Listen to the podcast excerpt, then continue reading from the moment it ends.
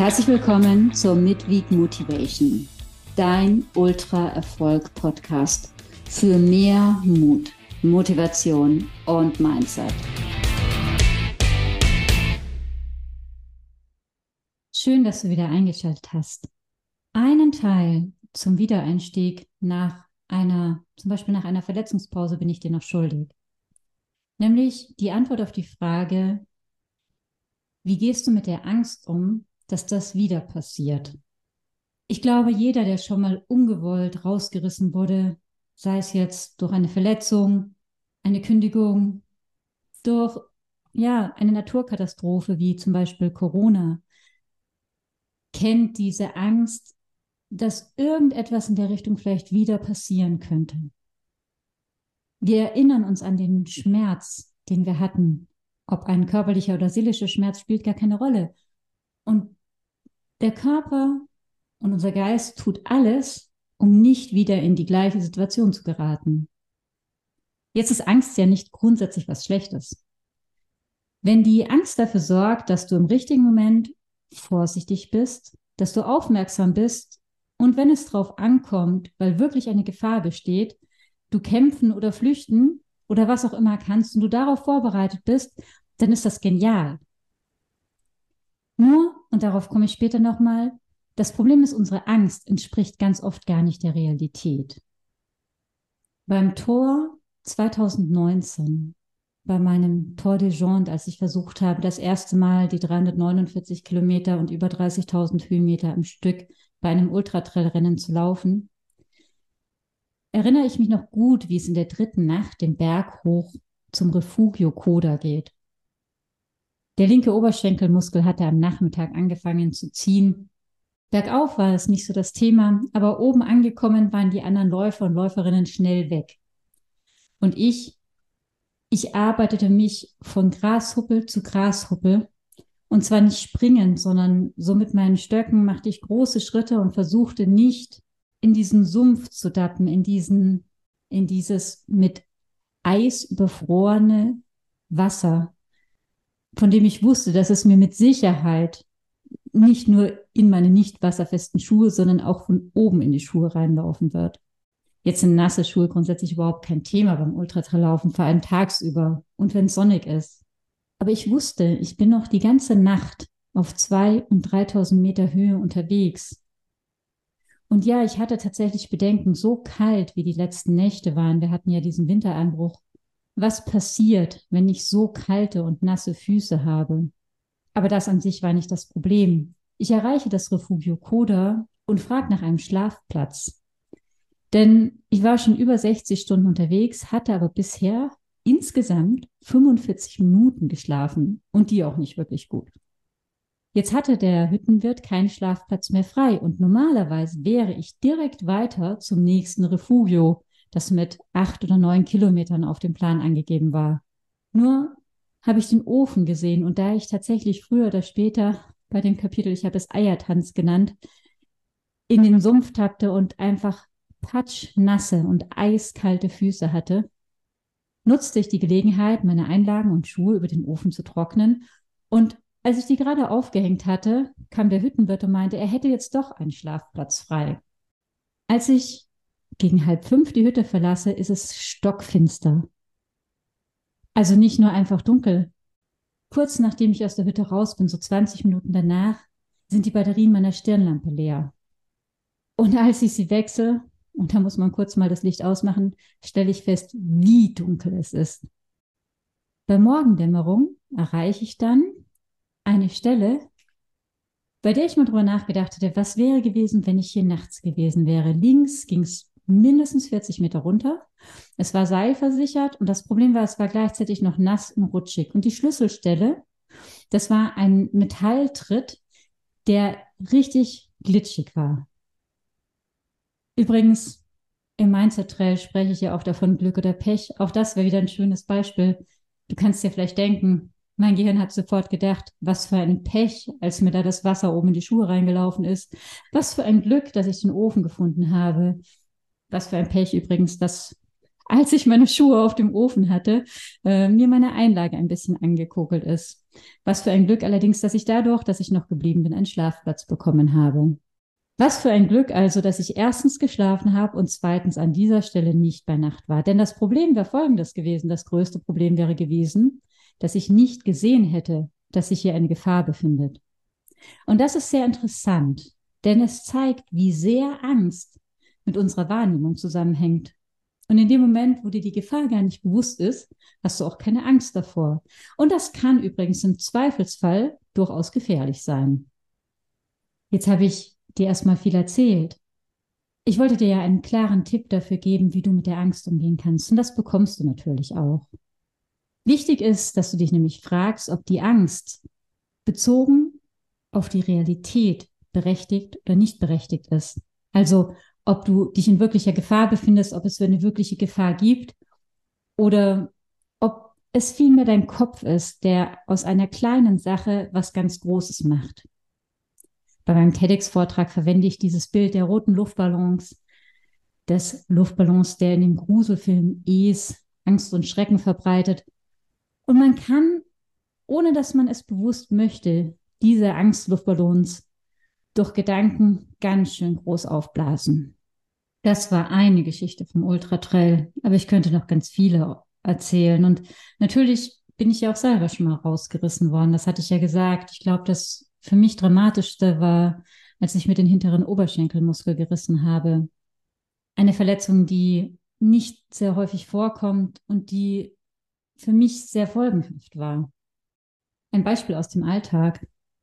In den zwölf Monaten nach dem 11. September gab es schätzungsweise 1600 mehr unfallbedingte Todesfälle auf den US-amerikanischen Straßen, als statistisch zu erwarten war. Was denkst du, warum? Ich habe ein Bild runtergepackt mit der Skyline von New York und einem Flugzeug. Und vielleicht erinnerst du dich auch bis heute noch, wo du in diesem Moment warst. Und natürlich macht so ein emotionales Ereignis etwas mit uns. Bei den Amerikanern hat es dazu geführt, dass viele vom Flugzeug erstmal aufs Auto umgestiegen sind. Wie realistisch siehst du die Gefahr, dass nach dem 11. September, jetzt sagen wir mal nicht wenige Tage danach, da war ja noch viel Aufruhr, sondern vielleicht auch in der Woche danach, nochmal ein Flugzeug abstürzt. Ich würde sagen, sehr gering. Bei den erhöhten Sicherheitsvorkehrungen sehr, sehr gering.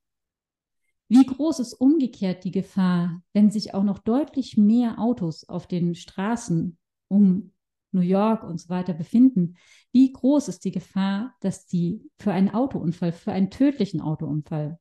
Und ich könnte mir vorstellen, wenn dann mehr Leute auf den Straßen sind, Leute, die vielleicht Langstreckenfahrten gar nicht so gewohnt sind, wenn Leute länger fahren, als sie generell überhaupt fahren sollten, dass dann die Zahl der Unfälle im Straßenverkehr nochmal eklatant nach oben gegangen ist.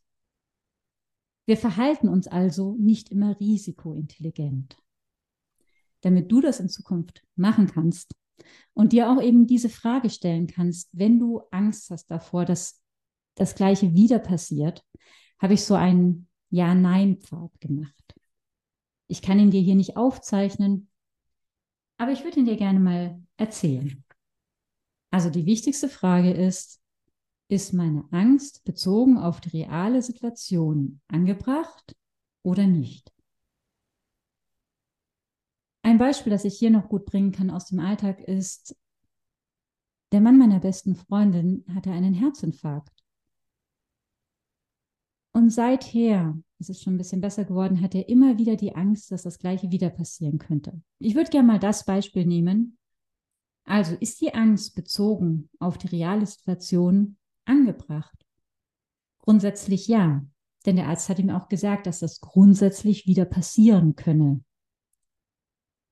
Wenn du die Antwort mit Ja beantworten kannst, dann empfehle ich dir optimistische Paranoia. Ich habe das schon mal gebracht. Das ist die Kunst, immer auf das Schlimmste vorbereitet zu sein und trotzdem mit dem Besten zu rechnen. Und genau das haben die beiden gemacht. Er hat sich für eine mögliche Gefahr vorbereitet und abgesichert und natürlich bekommt er auch Medikamente, die das Risiko sehr gering halten.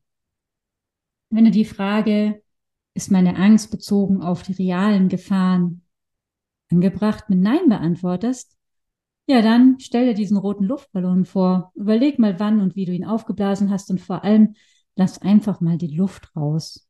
Eine Möglichkeit, wie du das unterstützen kannst, ist übrigens, hol dir irgendetwas, was dir das Gefühl gibt, es besser zu machen. Tatsächlich ist es so, dass Placebos ziemlich gut wirken und das sogar noch, wenn du weißt, dass es ein Placebo ist. Als ich immer wieder umgeknickt bin, war ich einmal beim Physiotherapeuten und rückblickend betrachtet war das auch eine Anti-Angst-Maßnahme. Er machte einen Faszienstrich und meinte sehr überzeugend, so, jetzt wirst du nicht mehr umknicken. Ich habe das jetzt entsprechend gerichtet, sodass du nicht mehr so viel Zug nach außen bekommst. Er hat mir das sogar noch ein Stück besser erklärt. Fakt war, dass ich darauf vertraut habe. Und allein das hat definitiv meine Situation verbessert, denn ich bin monatelang, ja sogar, glaube ich, über ein Jahr überhaupt nicht mehr umgeknickt. Weißt du, wenn es eben nur eine mentale Geschichte ist und du Luft aus dem Luftballon rauslassen möchtest, sind Meditation. Wenn du an Schutzsteine glaubst, dann nimm dir einen Schutzstein. Oder du übst es mit Affirmationen. Erinnerst du dich vielleicht? In den ersten Folgen habe ich gesagt, immer wenn ich denke, jetzt bloß nicht stolpern, dann stoppe ich den Gedanken, indem ich mir sage, Annabel, konzentrier dich sodass ich sofort wieder in der Gegenwart bin. So, aber was machst du jetzt, wenn du diese Frage mit Jein beantworten kannst? Oder wenn du sagst, na ja, das reelle Risiko ist nicht so groß, wie ich dachte, aber es gibt eben doch auch ein Restrisiko.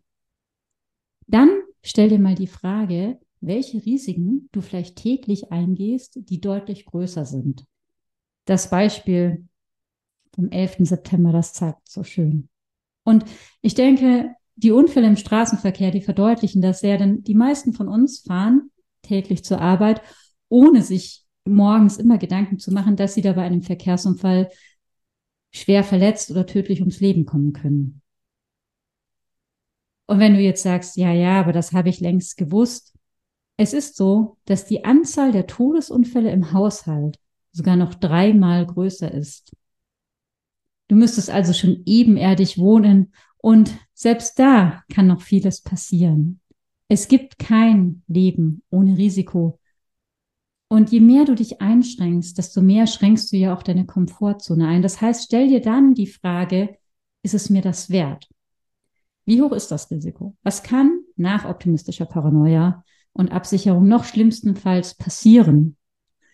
Und bin ich vielleicht bereit dafür, weil ich das gerne tue und weil es meine Lebensqualität einschränkt, dieses Risiko in Kauf zu nehmen?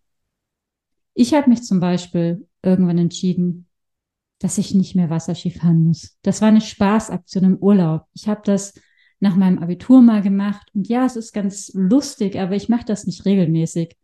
Und ich wüsste, wenn ich jetzt wieder auf dem Monoski stehen würde, zumindest, dass ich beim Start einfach Panik hätte, dass mein Muskel wieder reißt.